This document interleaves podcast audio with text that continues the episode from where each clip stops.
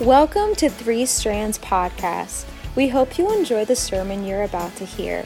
At Three Strands, our mission is to create a culture of redemption where people are free to experience the truth and grace of Jesus Christ.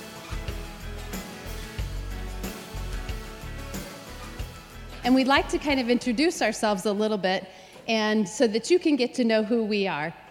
So, Dave, I think you're first. I am first.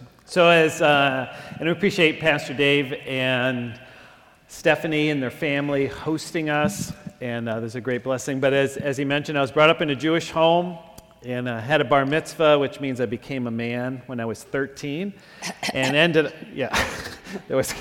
Was that you? Oh, sorry. you did that yesterday too. Um, ended up going to a Christian school my senior year. Heard the gospel preached, where a pastor opened up God's word. Second day at that Christian school, I trusted Christ as my Savior, and He radically changed my life. Romans 10:13 is kind of my anchor verse. For whosoever shall call upon the name of the Lord shall be saved. Now, Glorianne had a different background uh, than I did as Pastor had shared with you just a minute ago, I was raised in a Christian home. So I was in church probably from the time I was born in the nursery and all the Sunday morning, Sunday night, Wednesday night. But I came to a point in my life when I was around eight years old where I realized that my mom and dad's Christianity, my brother's Christianity, was personal to them, but it was not to me. And that I needed to quit working my way to heaven. Uh, even though I was a pretty good kid, I kept struggling and wrestling with that. And so I claim Ephesians 2 8 9, For by grace are ye saved through faith, and that not of yourselves. It's the gift of God, not of works, lest any man should boast. And for me, that was so crucial because I was really working hard to work my way to heaven. And I had to release that and place my faith and trust in what Jesus Christ had done for me. And so God put me on a new path and a path to continuing to love Him and to grow and to serve Him. So you might wonder, well, how did we get together? Really? Yes. so I went to go live with my aunt and uncle, and this was in Michigan. And when I trusted Christ as my Savior, it actually did something for my aunt and uncle. They, they were kind of drifting away from the Lord, but to watch what God was doing in my life kind of energized them. And so they went to go, they moved from there and went to Canada to work at a company called Graco. Uh, it's a Christian company and it was a little bit disappointing to them. And they were coming back to interview at a small Bible college up in northern Wisconsin. And they said, David, would you like to go with us? And so I said, sure. I was at a Bible college that was connected with the Christian school uh, that I went to.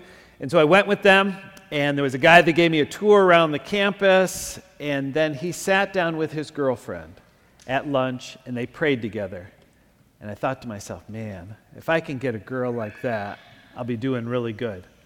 Well, he made a fatal mistake. He dumped me. dumped. And um, the Lord brought us together about a year later, and I pursued her, but she was not interested at the time. And but the Lord brought us together. I'm grateful for that. We've been married now 33 Three. years. And the Lord has blessed us with four children. I think we have a picture of our kids. Yeah, and there we go. Um, I'll just admit right off the bat that this is really a fun picture because it was a Christmas, but my kids would probably kill me because it was our, we all were in crazy sweaters, or what do you call it?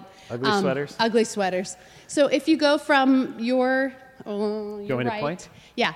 Joshua and Alyssa, um, our daughter is Alyssa. She's our oldest. She is expecting a baby in I think we're down to two weeks now. So excited. Um, the little girl that she's holding, uh, behind her is Abby, our daughter Abby, and our son in law David. And the little girl is Emma, so she is our outside the womb grandbaby. Um, and she is two, and we love her dearly. And then um, the next is our daughter Anne. She is our youngest. She still lives with us in Pennsylvania, is working on her nursing degree. And behind her is our son David. Yes, you just heard that. Our son in law, David. Our son, David, and my husband is David, so it's great fun when we're all together. Um, our son, David, uh, lives in the Pennsylvania area near us and um, is working in the area and has just a really sweet spirit um, wanting to serve the Lord. And then, of course, Dave and I are the ones on the end. But we love our children and are so thankful for our family and how God wants to use us as a family. So, our we, are, we were in pastoral ministry for 24 years, and the, the Lord has directed us to be a part of a, a mission agency, ABWE, the Haggertys that you support. Uh, we're part of that same organization. And we are North American missionaries. And you say, Do you need missionaries in North America? And our passion is to come alongside of pastors and churches and to help them get about Jesus' Great Commission and sharing the gospel with people. 4,000 churches are being planted every year in North America. 3,700 are closing, and there's a number of them that are about ready to, to fold up. And they, I heard a, a, latest stat that because of coronavirus, about 5,000 will be closing uh, just to kind of almost accelerates it. And so our passion is to be able to, to help pastors and churches get about the Great Commission and stay healthy. But we have a mission statement that we kind of focus in on. And Gloria, why don't you share that? We are, we are traveling around the states and we do trainings in churches just like yours and then also in Harrisburg.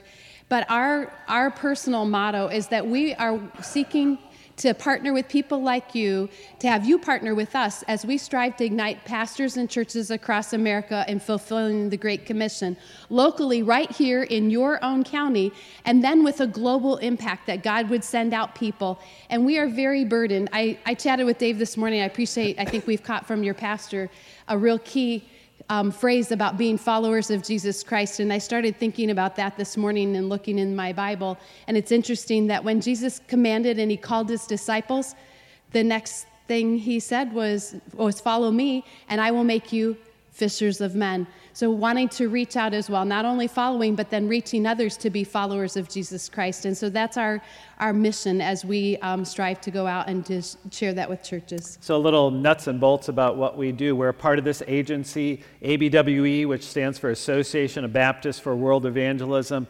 They started back in 1927. Um, the first missionary that they had, he was originally, he was in the, the, Philippines, and he was actually a medical missionary. And the agency that he was with uh, was kind of chiding him because he was, he was not only helping them physically, but he was witnessing to the patients. And they said, We don't want you to do that. And after repeated appeals, he said, I can't stay here doing this. And so he resigned from that mission, and he and some colleagues started a new mission to take the gospel to the Orient. By 1939, so 12 years later, the gospel was not only in the Philippines, but it was spreading around the world. Therefore, the name change Association of Baptists for World Evangelism. So, our focus is going to churches like yours and training in evangelism and discipleship. And then I also do pastoral coaching, coming alongside of pastors that have gone through the training and say, How can we help you? And coming alongside and uh, so then you can be fostering that in your own local church. Well, you might say, well, how did you get introduced to the good soil materials? Well, P- Dave had a, a missionary that was being sent out from our church, and the mission agency he was with required that he go to Harrisburg to get training.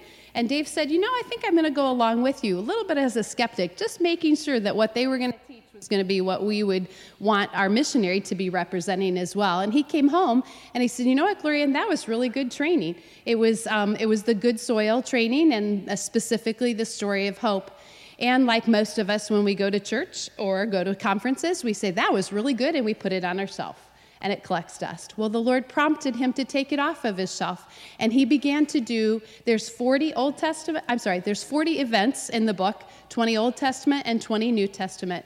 And he said, Lord, I'm going to do one event a day, so 40 days.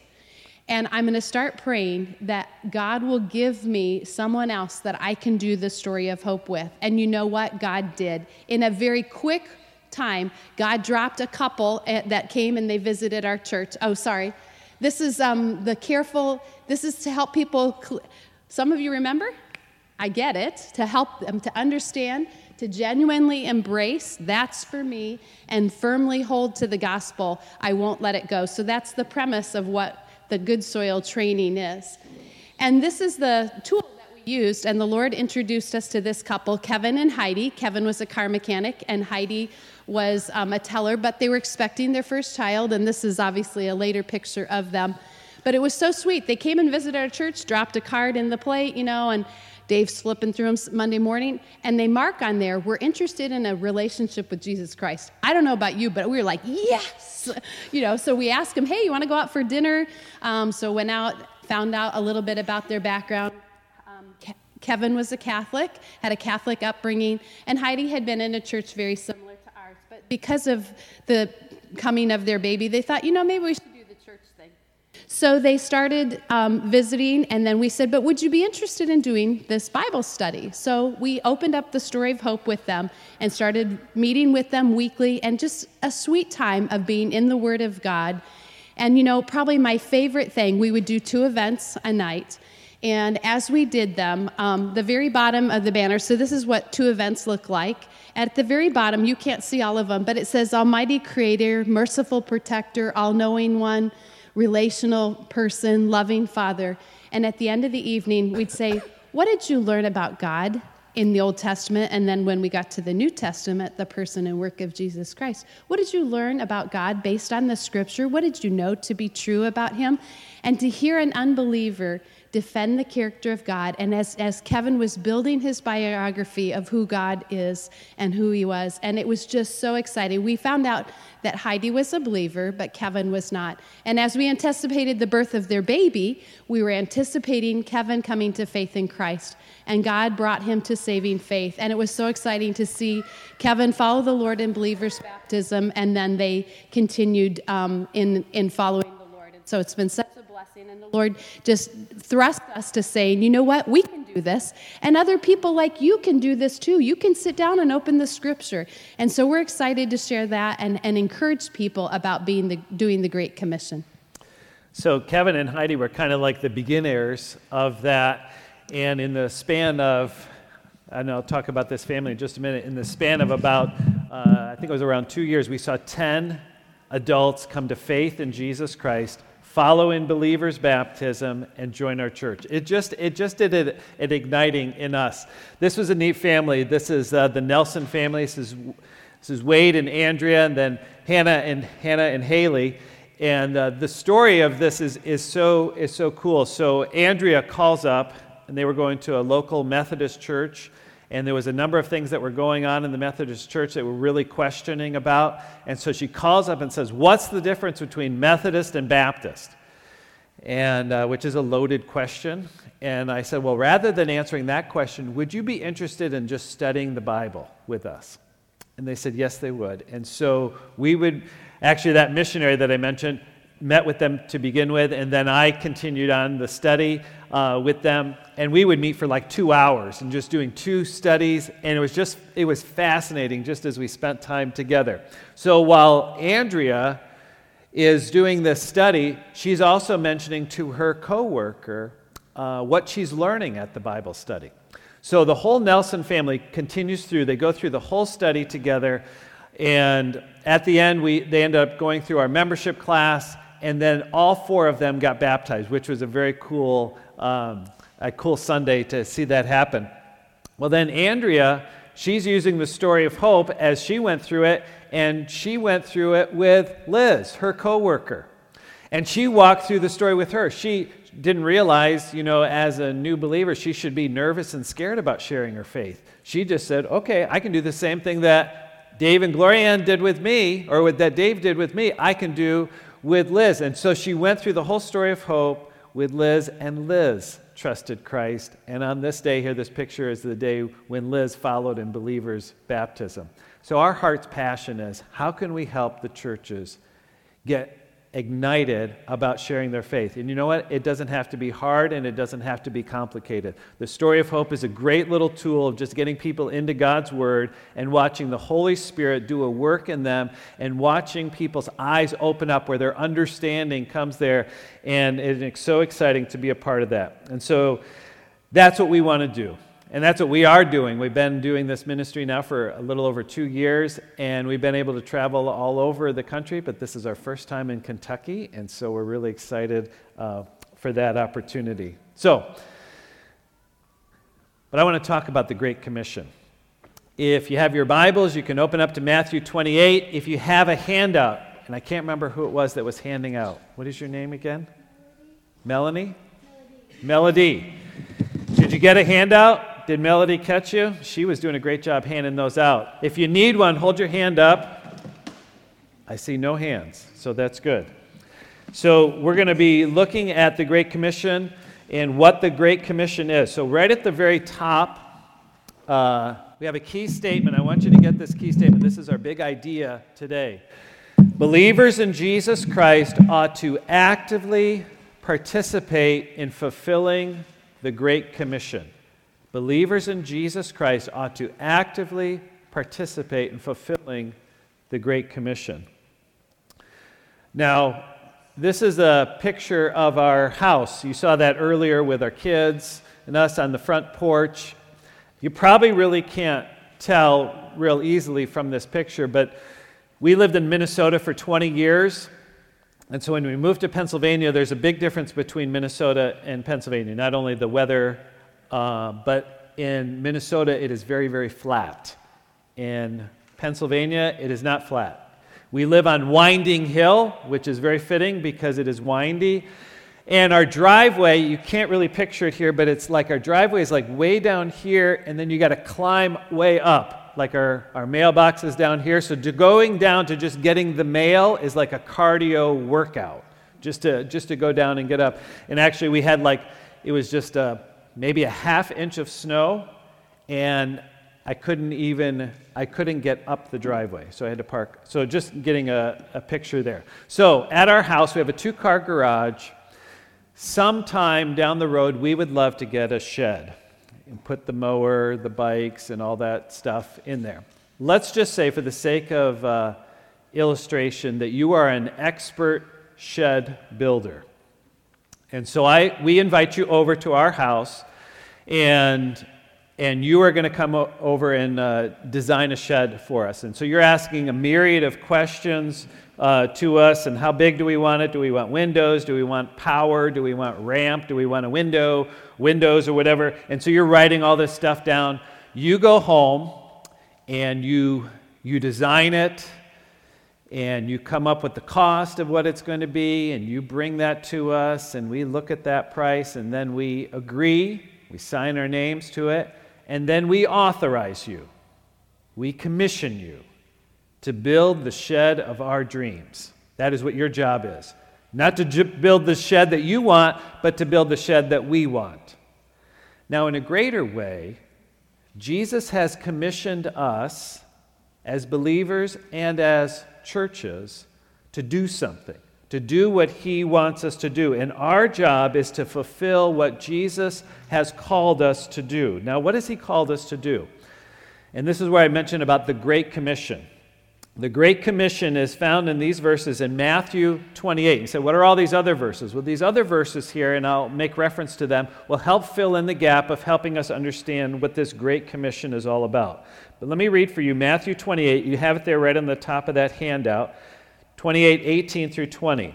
And Jesus came and spoke to them, saying, All authority has been given to me in heaven and on earth. Go therefore and make disciples of all the nations, baptizing them in the name of the Father and of the Son and of the Holy Spirit, teaching them to observe all things that I have commanded you. And lo, I am with you always, even to the end of the age. Now, there's one command in this set of three verses that I just read for you, and it, and it is found in verse 19. It says, Go therefore and make disciples. Now, a command means that there's a verb. Now, hopefully, I didn't lose anybody. It's a verb with an implied you. So, make disciples. Who are to make disciples? You. Jesus is talking to his disciples. You make disciples, but the you is implied, so it doesn't have to go there. Now, for those of you that were, you're kind of like you're looking at verse 19, you say, what about that word go? Go looks like the same thing. It's like you go. And I say, ah, that's very perceptive of you to catch that. I'll talk about that later, so just hold on there. So, what does it mean to make a disciple? Actually, a good definition of the word disciple is the idea of an apprentice. Now, Jesus' father was probably a carpenter or a stone mason. He made things. And so an apprentice would be somebody that would come along somebody who is an expert. So let's say Joseph was an expert craftsman. He brought along Jesus, his son, and he taught him the trade. And he would show him what is it, how to, how to organize or how to build something and to make something. And so Jesus would watch. I worked for a guy in our, in our second ministry that we were at in and our second daughter, Abby, was born, and we were trying to pay her off. We had this little payment plan. And, and so I worked for this guy in construction. I am no construction guy, so that's why I had to hire out somebody to build a shed for me. And so I worked with Mike Hepburn, and Mike would kind of teach me some things. Eventually, he would let me hold the hammer and then eventually he would let me hammer a nail in. So, I mean, you can kind of see how this progression is going. And so, Mike was teaching me, training me to help me get better at this. How it typically works in our society you know, an apprentice, you can have a, a master electrician and he brings somebody along, or a carpenter brings them along, and he's trying to develop them so that they can become proficient, so then they can go and do it themselves and bring somebody else along. So, how does that work for the church? How it works is that we are to be followers of Christ. We trust Jesus Christ as our Savior. We continue to grow and to develop. And then we're to go find somebody who doesn't know Christ. And we are to introduce them to Christ. And then we are to teach them and to develop them and help them grow so they in turn can go follow, find somebody else. So, like even our situation with the Nelsons, we worked with the Nelsons, we helped them, got them to be able to grow. Then Andrea was able to find Liz. Now, the goal for Liz is Liz is to go find somebody. That's how it is to be for you. This is what Jesus has commanded us to do is that we are to make disciples who make disciples. We could say or making disciple makers. Now I want to read the rest of those verses that I have for you, and as I read those verses, I'd like you to be thinking about who is this written to? As I'm reading these different, different passages. So, starting in Mark 16, 15, this is on, your, on that front sheet there. And he, Jesus, said to them, Go into all the world and preach the gospel to every creature, every person. Luke, another writer uh, who wrote an account about Jesus' life, said this in Luke 24 46. Then he, Jesus, said to them, Thus it is written, and thus it was necessary for the Christ to suffer and to rise from the dead the third day, and that repentance and remission of sins, forgiveness of sins, should be preached in his name to all nations, beginning at Jerusalem, and you are witnesses of these things. John 4 and verse 23, Jesus is talking with this woman at the well. That's what this account is. And if uh, the story is, is Jesus is tired, he stops at this well and he is purposely wanting to talk to this woman. And this is the first person that he reveals that he is the Messiah. And he says to her, But the hour is coming, and now is when the true worshipers will worship the Father in spirit and in truth, for the Father is seeking such to worship him. John 15, so another writer that was writing about Jesus' life and he's meeting with his disciples in this what's called the upper room. And so the day before Jesus is about to die, he's giving his disciples some last minute instructions. And he says to them, You did not choose me, but I chose you and appointed you that you should go and bear fruit, and that your fruit should remain, and that whatever you ask the Father in my name, he may give you. John 17. This is a record of Jesus' prayer. So Jesus is praying to his Father, and we have a record of that prayer. And Jesus says to his heavenly Father, As you sent me into the world, I also have sent them, his disciples, into the world. And then in John 20 and verse 21, so Jesus said to them, Peace to you. As the Father has sent me, I also send you. And then in Acts 1 8, just before Jesus went back up to heaven, he says, But you shall receive power when the Holy Spirit has come upon you, and you shall be witnesses to me in Jerusalem and in all Judea and Samaria and to the end of the earth. So as I read those, who is that written to? You say, well, looks like the disciples. Yeah, and so who are the disciples to pass that on? They were to pass that on to somebody else, who in turn were to pass that on to somebody else, who are to pass it on to you and me. This was written for us. These words are written for us, and that we are to be about the Great Commission. Our lives need to be characterized by fulfilling the Great Commission. So I got two questions for you today that are on your, on your notes. Why should believers participate in fulfilling Jesus' Great Commission? So, letter A is to submit to the authority of Christ. One of those verses that I read to you, Matthew 28 18, Jesus said, All authority has been given to me in heaven and on earth. Now, the book of Matthew, where this is taken from, that's kind of a theme. And Jesus shows he's got authority over, over all kinds of things. He's got over authority over demons, he's got authority over wind and water, and even over death. Now, let's, let's just say this is another, for the sake of example, that Pastor David was speeding.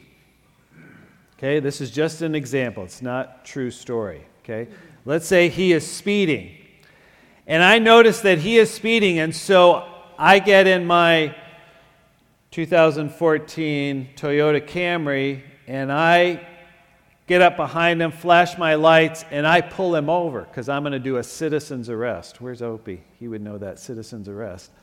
Okay. So I'm going to pull him over, and, uh, and I say, uh, Dave, you're speeding. I'm going to have to give you a ticket. And he said, Dave, I used to like you up until this point, until you pulled me over. Um, but Dave, you have no authority to give me a ticket. I'd say, well, actually, you're right. I, I do not have any authority. So let's roll this back. And Let's say Pastor David is speeding down the road, and then one of those vehicles came, comes behind him that has one of those lights. You know what I'm talking about? Anybody, anybody ever seen one of those lights behind you before? Uh, confessions, good for the soul. That's me. Yeah, uh, I have had that happen.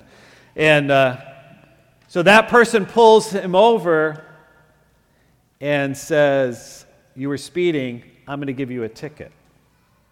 That person male or female, has every right and authority to give that ticket. In a greater way, Jesus has every right and authority to tell you and to tell me and to tell this church what to do. Because Jesus says, All authority has been given to me. So when we ask this question, why should believers participate in fulfilling Jesus' Great Commission, is because we have to submit to the authority of Christ. Jesus is the head of the church, and Jesus is the one who gets to call the shots. Sometimes maybe we don't say it, but we can live like such a way like, you know what, this is my life and I can do what I want. And it is not the case. This is my church. No, it is not. This is Jesus' church. And Jesus has every right and authority to tell this church or any church and you, as any believer, what to do. And we could actually stop right there. That would be enough of, a, of an explanation for us to stop right there. But I think there's some other things as we're looking at these texts. So, why else should believers fulfill Jesus' Great Commission? Is to experience the purpose of Christ, to experience the purpose of Christ. John 15, 16. So, a verse that I we read as Jesus was talking to his disciples, he says, You did not choose me, but I chose you and appointed you that you should go and bear fruit. Now, he's not talking about like apples and oranges coming off our fingers. He's talking about people. He's talking about that you would share the gospel with people and people would trust in Christ and who in turn would trust also in Christ. Have you ever thought about why did God save you from your sin? Some people think, oh, it's so then I can go to heaven, which is true. If that was the only reason why God saved you is so you could go to heaven, why did it, when you first trusted in Christ as your Savior, why did God not instantly have you go up to heaven? Because God has a purpose for you. And Jesus told his disciples, I have a purpose for you. I have appointed you. I chose you. You didn't choose me, I chose you. It's actually a better way to say, even when we become a Christian, God chose me. And even in my own life, God led me to go to this Christian school. God opened up my eyes so that I could trust in Christ. God is the hero of my story. I am not the hero of my story. And God had a, has purpose for us, and our purpose is, and this is where I'm going to talk about that word go. So, to experience this purpose of Christ, that we need to go and share the good news of Jesus Christ with others. So, here's that word go. And maybe some of you that were being, okay, hey, Dave, you said go is not a command. What's, go, what's, what's going on there with go? So, the idea of the construction there, I won't bore you with, with what's going on there in the Greek, but the idea is that if you're going to make disciples, you got to go. You can't make disciples just by sitting. You can't make disciples just by sitting at church. You can't make disciples by sitting at home. You have got to go. It implies movement. And if you notice in the different verses I read, it said every people group. When it says every creature, it means every every person, every nation, every people group. I don't know if you realize this. There are 3 billion people who have never heard the gospel once. I don't know what that does to you. Staggers me. I can't tell you how many times I've heard the gospel, how many times that Jesus died for me and rose again. I cannot tell you how many times I've heard that. Some people have not. Three billion people have not even heard it once to even reject it. Some people have rejected it many, many times over. There are 7,000 people groups that, have, that are not even reached. People groups. ABWE, the mission agency we're a part of, is trying to go into seven different um, people groups and trying to help reach those that have never been reached before. This is what even drives mission because it's like we got to who's going to tell them? If we don't tell them somebody has to tell them. And this implies that movement that there are no exceptions. There are no people groups that we should not reach.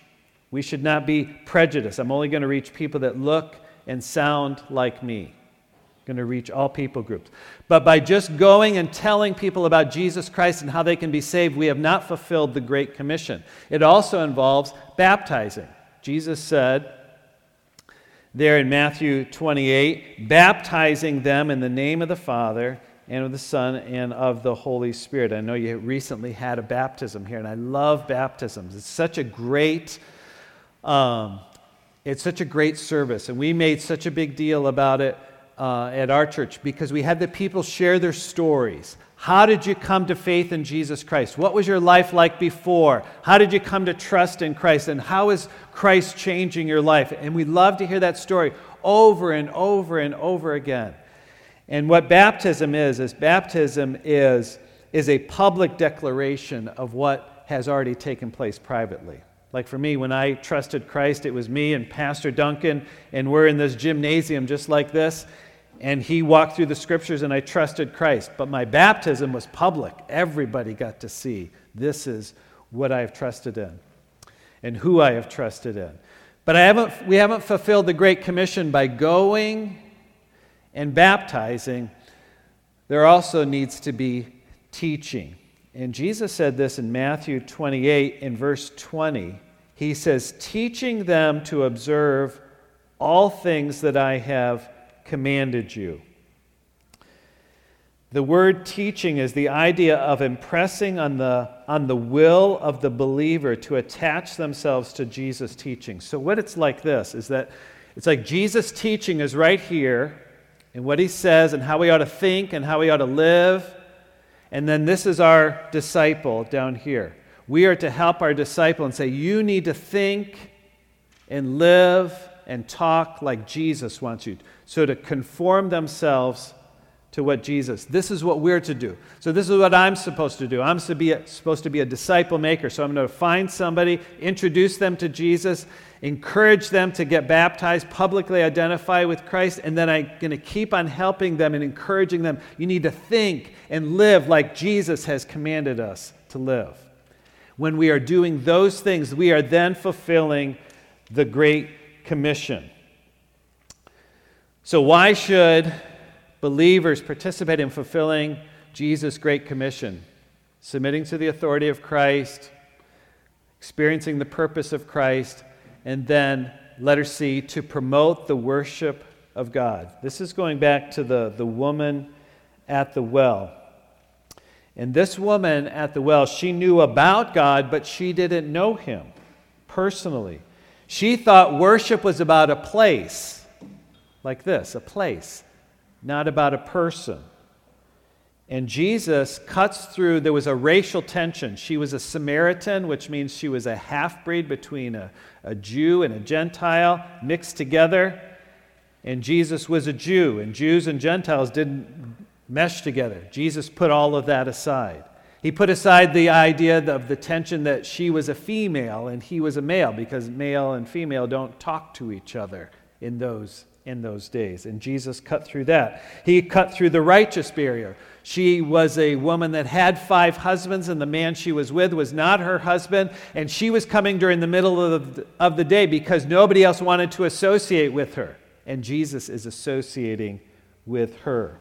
And when Jesus, when Jesus revealed he was the Messiah, she trusted in him, and then she went on mission. And she went back to her community, community, and she said, Could this be the Messiah? Could this be the one? And her whole community came out. But what is the key thing is that when she trusted in Jesus, she became a worshiper of God.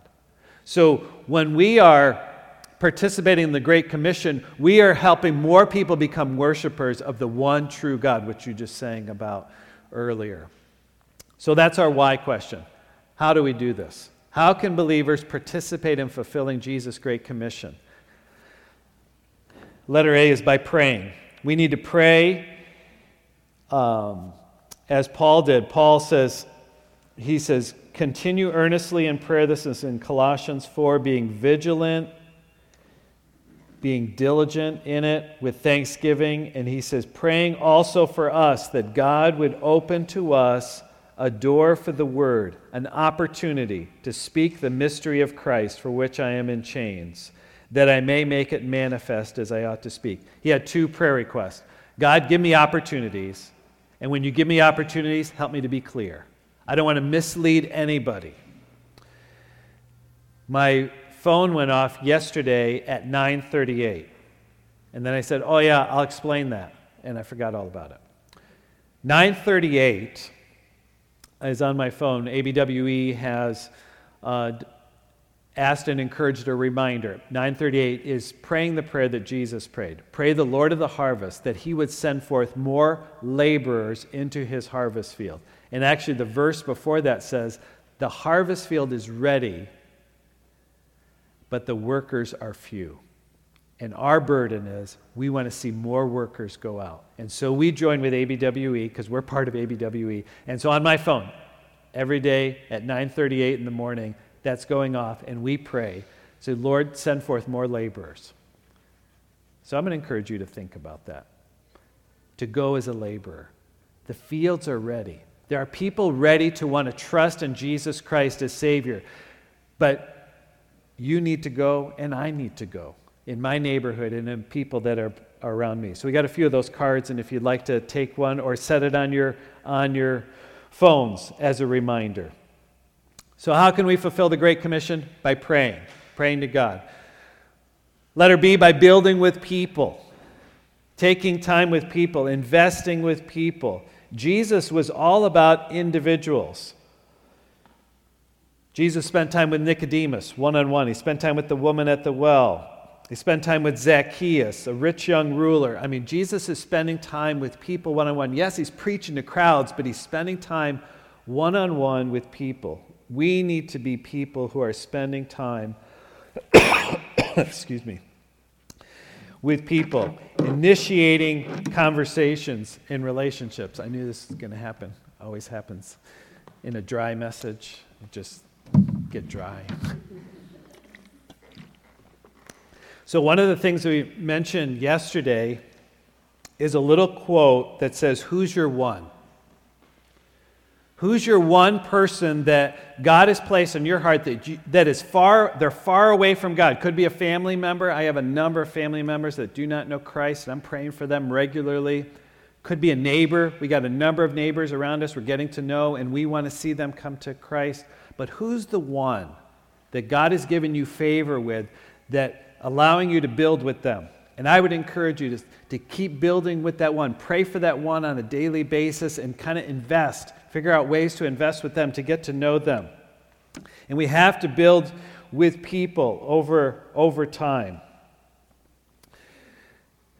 And how else can we participate in fulfilling the Great Commission? Jesus' Great Commission is by teaching over time.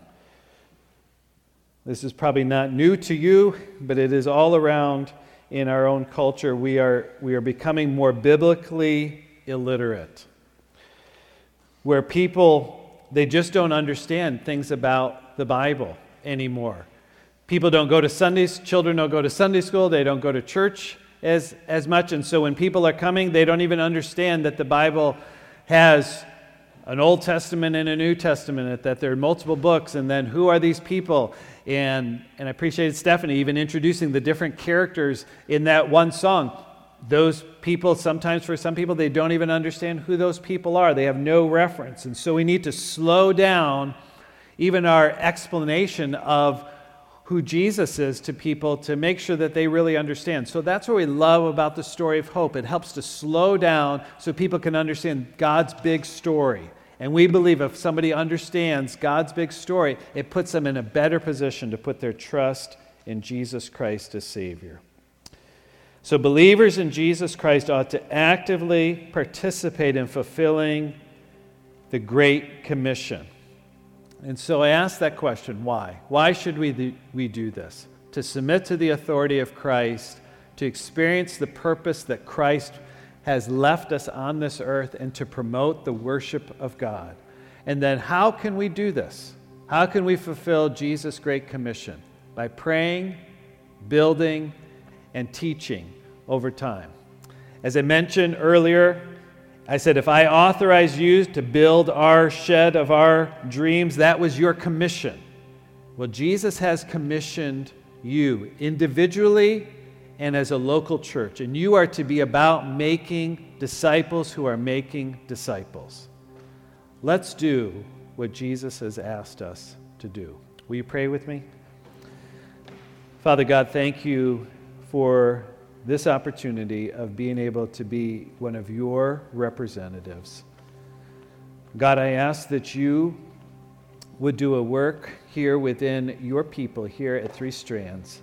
God, I thank you for all of those that you have assembled here today. Thank you for the planting of this church here. And Jesus, we acknowledge that you are the head of this church. And I ask that you would help Three Strands to be about disciple making building with people, getting to know people, introducing people to Jesus Christ, and helping them and growing them so that they in turn can be disciple makers. Father, I pray that you'd use them for your sake and that you may be honored and glorified. And we thank you in Christ's name. Wow, we hope that encouraged you and will push you to know Jesus better. There's no better life than the life that is completely dependent on God. Be sure to check back each week for new podcasts from 3SC.